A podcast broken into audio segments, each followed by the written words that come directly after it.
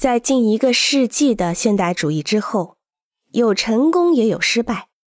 一种重要的变化不会成为对普通建筑和城市形式的祝福吗？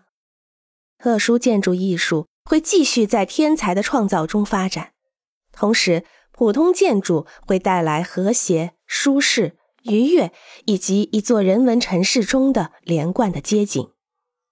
这种态度同勒克布西耶把历史名城巴黎重建为现代化城市的建议非常不同。这一种暴行已经被除去，和平已经建立起来，所有功劳的旧建筑被很尊贵的保留了下来。巴黎没有被夷为平地。然而，美国的部分城市在二十世纪中被夷为平地。因为城市的更新立法破坏了成千亩的城市结构，来为新的建筑、新的房地产价值、新的社会问题开路。在这一时期，获得当代高层住房设计奖的圣路易布鲁特伊果的住宅被炸毁，成了建筑和社会失败的标志。